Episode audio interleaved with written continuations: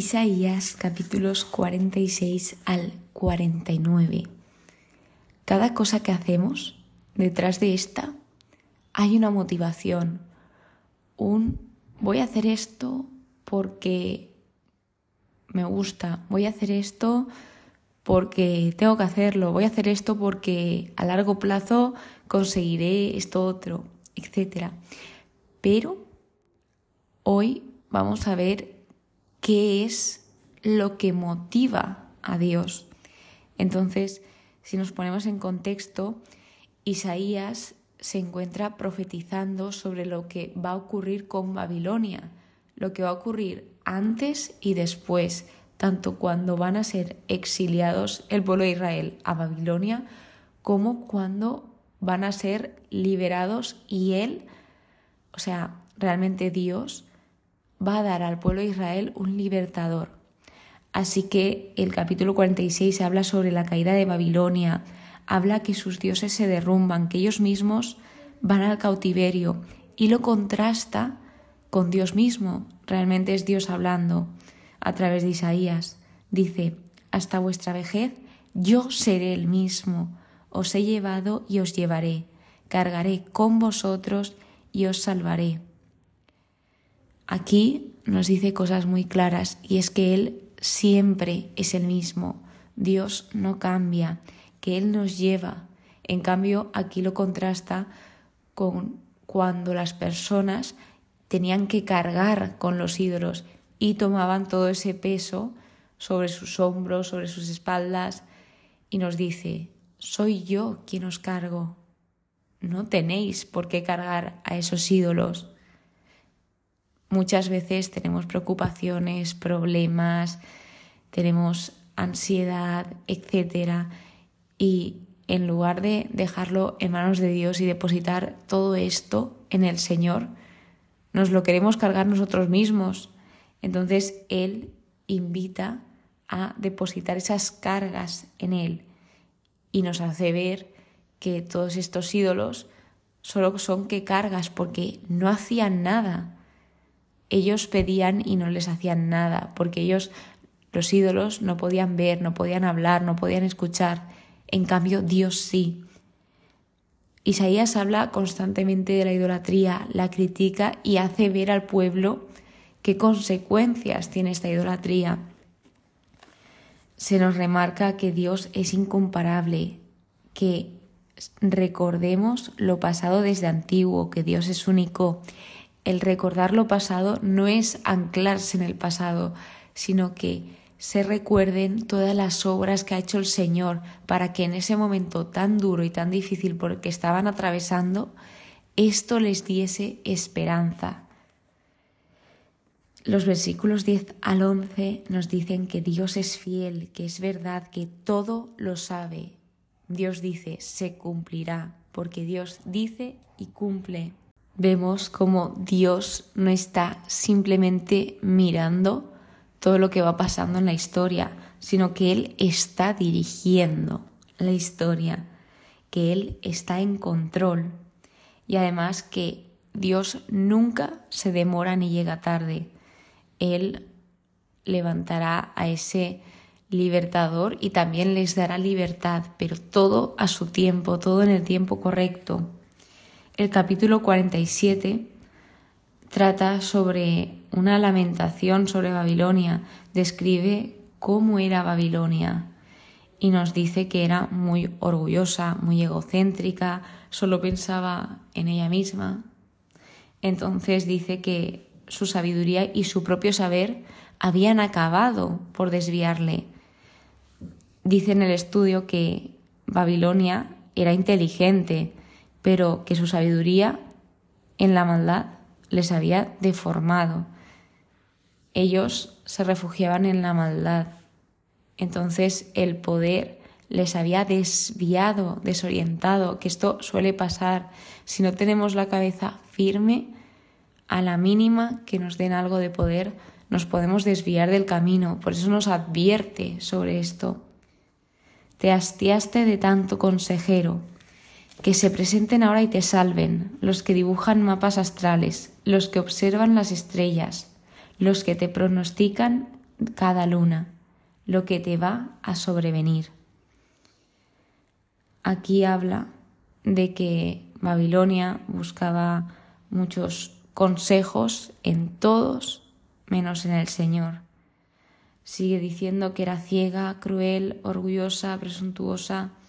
Entonces Dios le está diciendo, bueno, pues todo lo que recurrías, que te salven ahora mismo, cuando venga el juicio, que te salve.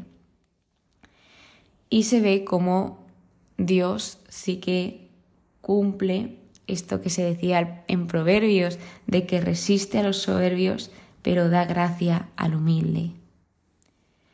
El capítulo 48 se titula Yahvé lo había predicho todo.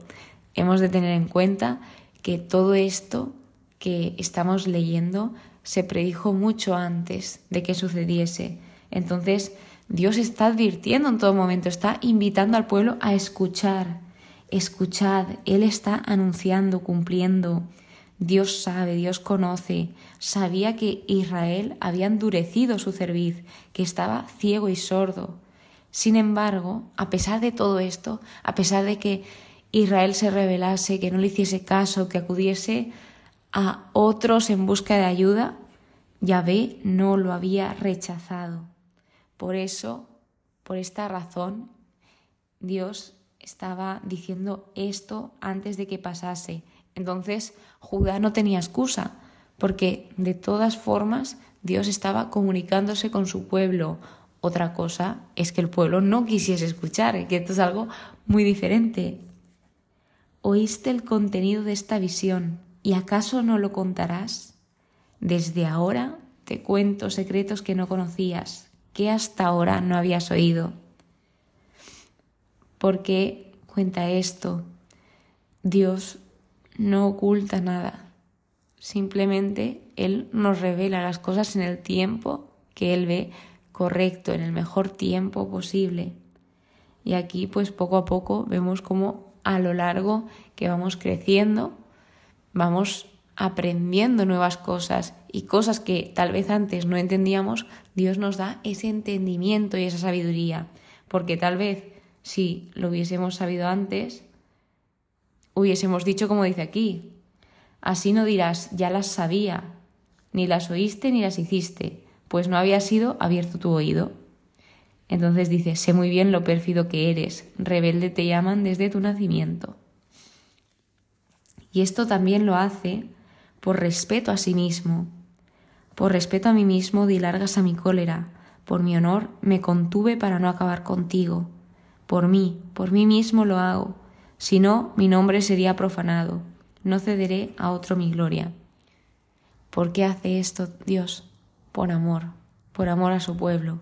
En lugar de Él también rechazarlos, Él no los rechaza, porque Dios había prometido, Dios había escogido a ese pueblo, entre muchas otras cosas. Entonces, todo lo que Dios hace y permite promueve su propósito eterno. Y vemos que Dios está motivado por el amor a su pueblo. Seguidamente nos habla sobre Ciro, que es el amado de Yahvé. Nos habla de Jacob, de Israel, a quien Dios llamó. Nos dice, yo soy, yo soy el primero y también soy el último. Reuníos todos y escuchad. Aquí lo destaco porque habla de esa unión, de que no solo escuchemos individualmente, sino que Él decía que se reuniesen todos. Dios busca la unión de las personas, la comunión, mejor dicho. Yo mismo le he hablado y llamado, le he traído y triunfará su empresa. Entonces, tras esto habla sobre el destino de Israel, volviendo a invitar a acercarse a Él y a escuchar. Nunca he hablado ocultamente. Desde que algo sucede, estoy yo allí.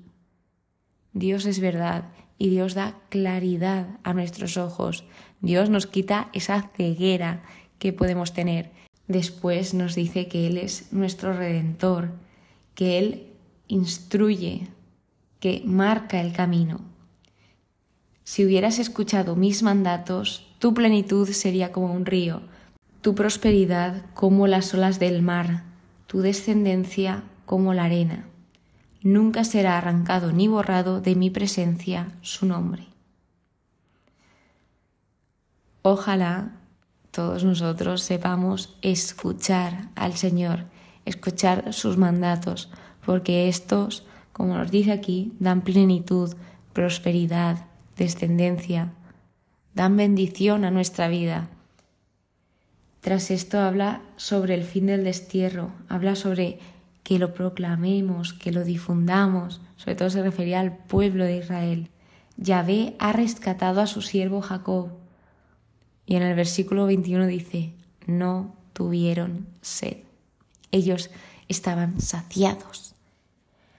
Así que vemos cómo a pesar de la desobediencia del pueblo de Israel, el Señor aún los ama y los liberará de su cautividad en Babilonia.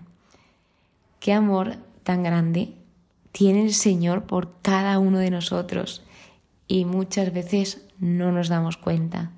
Ojalá supiésemos cuánto nos ama Dios, como dice la canción de Por un segundo de Hakuna Group Music. Si por un segundo vieras cómo te miro, no querrías ver nada más.